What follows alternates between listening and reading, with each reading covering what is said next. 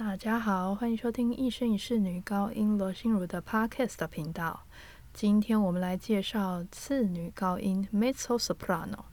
mezzo 在意大利文的意思呢，就是一半的意思，所以我觉得次女高音这个翻译会比女中音来的恰当。通常在歌剧里面呢，大部分的女主角都是由女高音担任，但是呢，也是有非常多的歌曲家钟爱次女高音。其中呢，最著名的代表当属 Rossini。现在大家听到的 Rossini 的歌剧呢，基本上一开始都是写给次女高音的。那后来可能是因为女高音觉得太好听了，就把它渐渐偷来唱。但是一开始他都是写给次女高音的。那现在演出的话呢，就是看导演跟指挥他们比较喜欢女高音的音色呢，或是次女高音的音色来决定是由谁来担任这个女主角。今天要介绍的歌剧呢，就是以次女高音为主角的歌剧《卡门》。那我不想介绍那首大家都听过的歌曲，我想要介绍第二幕出现的《吉普赛之歌》。《吉普赛之歌》呢是在酒店里面演唱的。那个时候呢，灯光昏暗，酒客陆陆续续进来。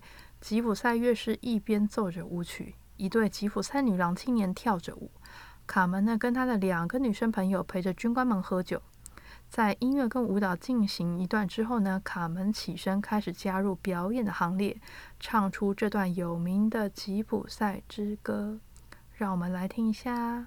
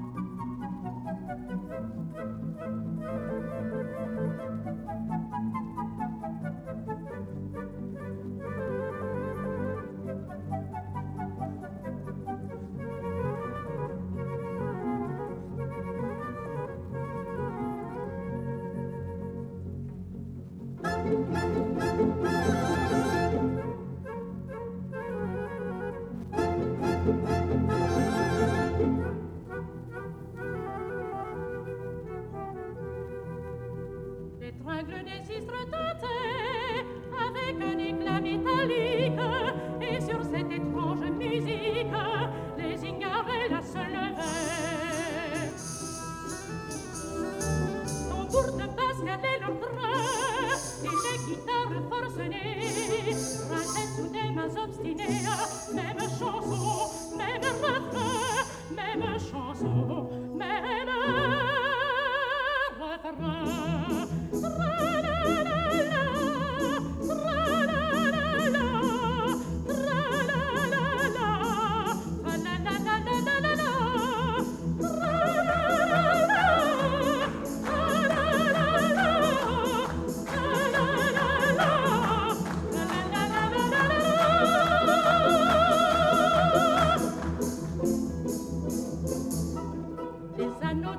et d'argent sur des tapisseries de rouge et de rouge zébré, des étoffes des nouveaux. La danse aux choses mariées, la danse aux choses mariées, d'abord indécise et timide, plus vive ensuite et plus rapide.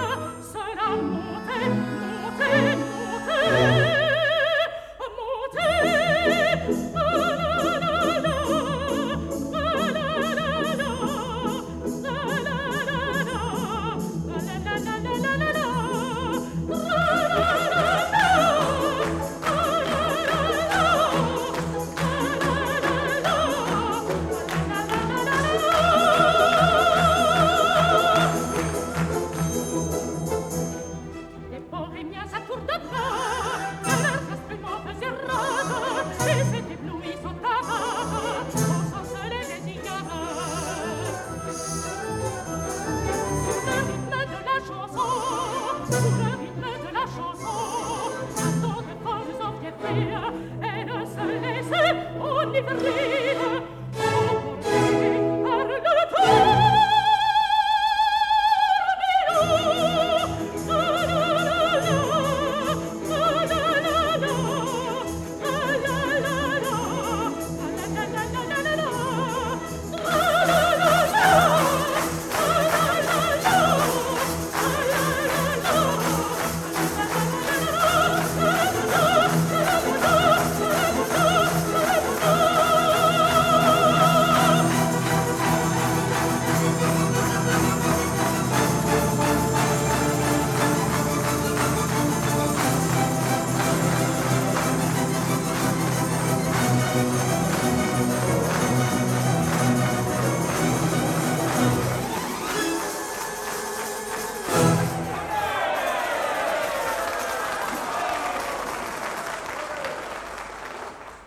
刚刚听到的歌曲呢，就是《吉普赛之歌》。那它的歌词呢，就是在讲说铃声啊响得多么美妙啊，赶走了我们很多的烦恼，音乐使人感到亲切，等等等等的。那这段音乐呢，除了有鲜明的吉普赛民族舞蹈的特征之外呢，最突出的呢，就是速度跟力度的变化。在歌曲当中呢，出现了喊叫声、欢笑声以及铃鼓声，音乐是非常的热情，并在激烈的高潮中结束。通常在唱这首歌的时候呢，卡门跟他的两个女生朋友一定会跳舞。